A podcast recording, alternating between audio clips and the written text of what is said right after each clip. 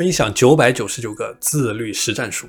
你好，我是潘宇宽，添加我的微信 p a n l e o n 一九八八，加入到我的自律打卡社群。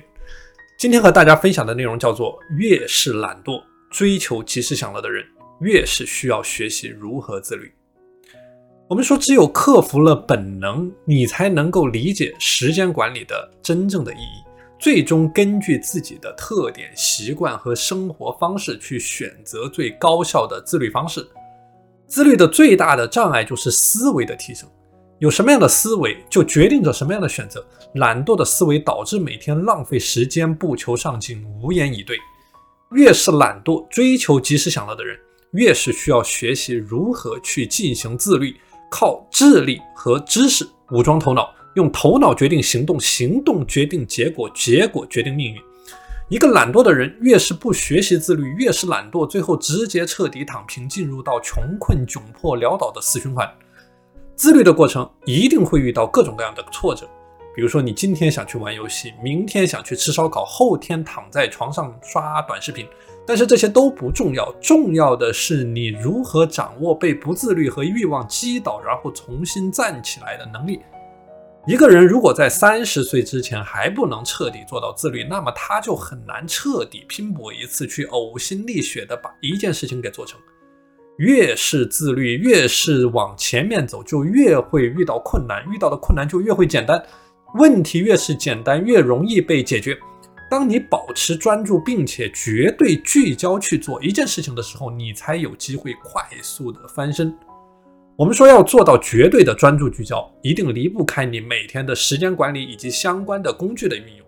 这里和你分享我实战多年的时间管理术，如何通过 Excel 的模板实现对一天时间的高效管理。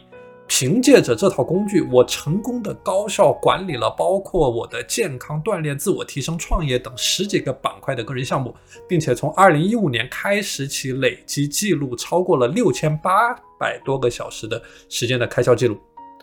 好的，我们具体来说一下如何去利用 Excel 搞定自律和时间管理呢？主要分为两个板块，第一个板块叫做日程的管理。那么日程的管理分为五个步骤，第一个步骤叫做待办事项清单。就每天待办事项是什么？包括你完成的时间节点、预计消耗的番茄钟数。第二个方面呢，叫做已完成的事项，就是客观的去记录你每天完成了什么事情，拿到了什么结果。第三个方面叫做复盘，记录对完成事项的思考，是否在规定时间内完成了任务，完成的百分比大概是多少。那么第四个方面呢，叫做重大事件的时间节点。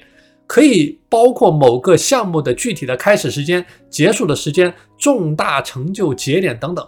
比如说，你从某天开始去学习网球、练习游泳、读某本书、学习外语等等等等。那么第五个方面呢，叫做项目的描述，就是你的时间都投入到了什么具体的项目上面？是你的锻炼、你的理财、你的健康管理、你的思维的提升等等等等。OK，这个叫做第一个方面，叫做日程的管理。那么第二个方面呢，叫做月度的管理。我们说，不同的人有着不同的价值观、目标、愿景。那学生除了学习，上班族除了工作，还有很多其他的事情要做。没有人说自己想要过一个悲惨的人生，而获得幸福人生的秘密就是实现你自己的价值观。时间管理的平衡就是要兼顾到人生的各个维度。你可以借助阅读 Excel 的时间管理方法，找出你人生的每个关键词，然后把每个月要做的事情呢进行划分。比如说，我之前划分过下面的维度，包括我的工作、学习、财务、健康管理、人际关系、个人成长、创业、读书等等等等。接下来你需要做的就是把月计划进行落地，然后把要做的事情去拆分到每天要做的事情当中。比如说，在三月份计划读完一本专业书，那么你在每天可能要读上十页专业书，这个就是你每天的具体任务。